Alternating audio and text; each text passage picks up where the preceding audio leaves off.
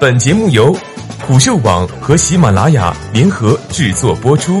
虎嗅网：一个不善于嗅闻气味的商人，不是一头好老虎。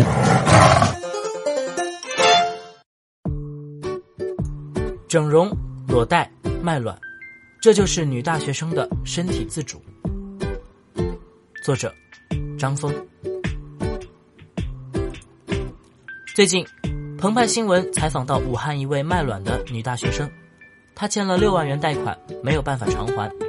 在校园内，她看到了爱心捐卵的广告，就尝试联系，两次卖了二十九颗卵。让人担忧的是，整个过程完全是地下状态，取卵手术不是在医院，而是在工作室进行，没有麻醉。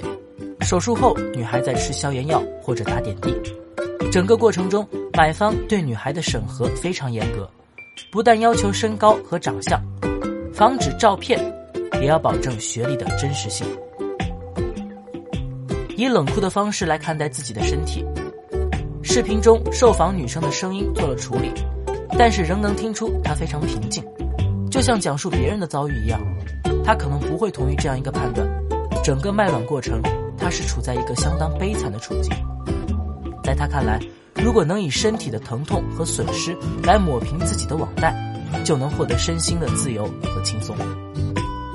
前两年，媒体广泛关注过女大学生被网络贷款控制的情况。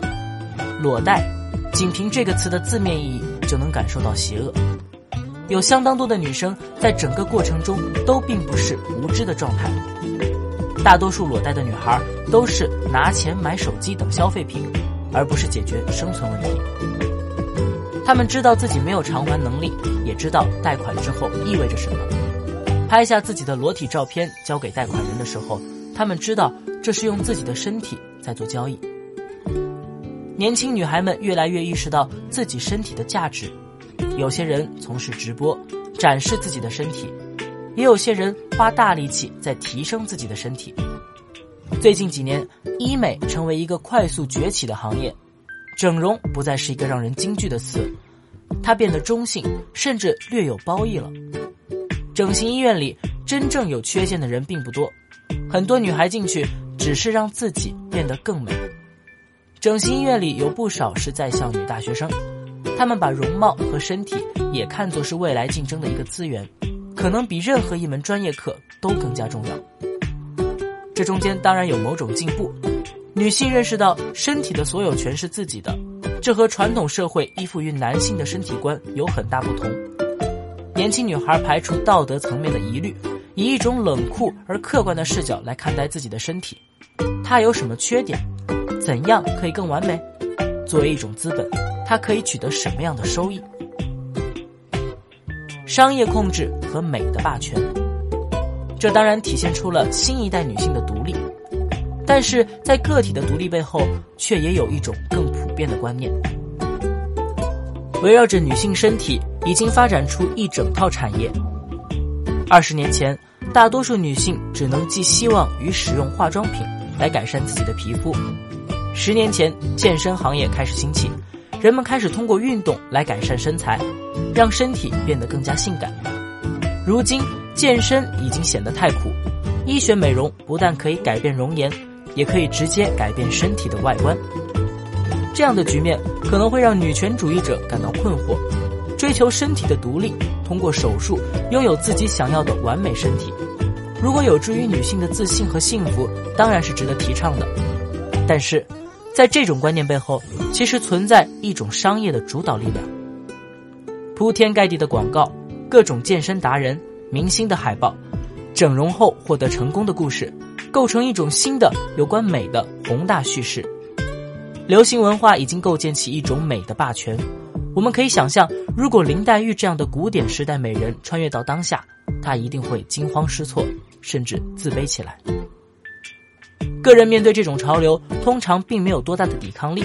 很多人把对潮流的追随看成是自己的爱好。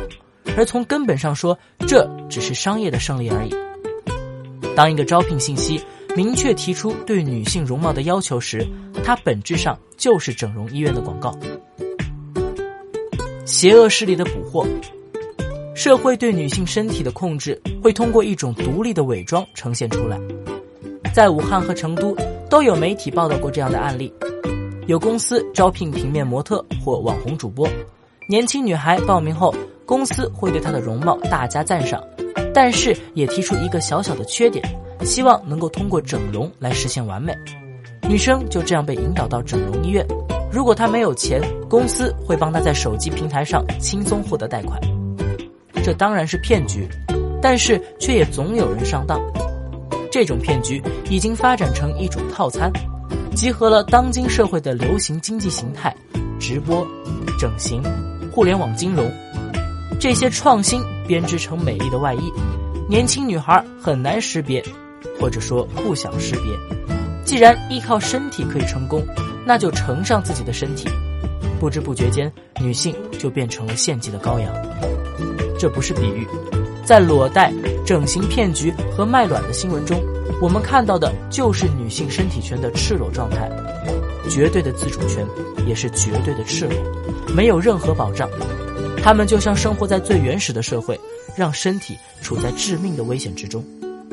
这是一个灰色地带，相关法律还不完善，坏人和阴谋家自由出入，而女性则不幸成为他们的猎物。谴责受害者当然是不道德的，呼吁女性自我保护会被指责为直男癌或者伪善。但是，作为成年女性，正因为获得了这种对身体的主权，也就必须承受用自己的身体来做投机可能带来的后果。很大程度上，识破这些骗局并不是一个智商问题，而是难以抵挡欲望的诱惑。